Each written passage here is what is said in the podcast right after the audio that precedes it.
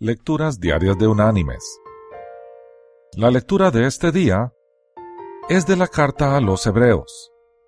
Allí del capítulo 12 vamos a leer los versículos 1 y 2, que dice, Por tanto, nosotros también, teniendo en derredor nuestro tan grande nube de testigos, despojémonos de todo peso y del pecado que nos asedia y corramos con paciencia la carrera que tenemos por delante.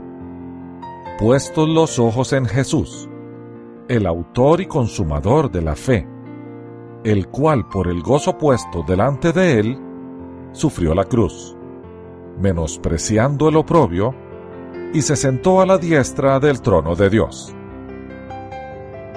Y la reflexión de hoy se llama Alza la vista cuenta un atleta la siguiente historia.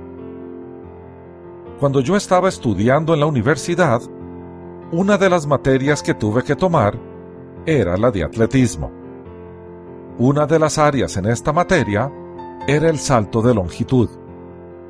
Mi maestro, que era excelente, nos puso a todos a saltar una vez sin decirnos nada después de que cada uno había saltado, nos dijo que todos cometimos un error clásico y básico.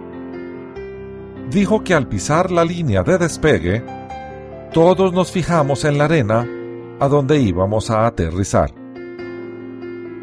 Quiero que hagan una cosa diferente en el siguiente salto, dijo mi maestro. Todos pensamos que nos iba a decir que teníamos que correr más rápido o saltar más fuerte, o algo semejante. ¿Qué sorpresa nos dio cuando nos dijo que lo único que quería que hiciéramos diferente esta vez era, en el momento de pisar la línea de despegue, levantar la cabeza y alzar la vista.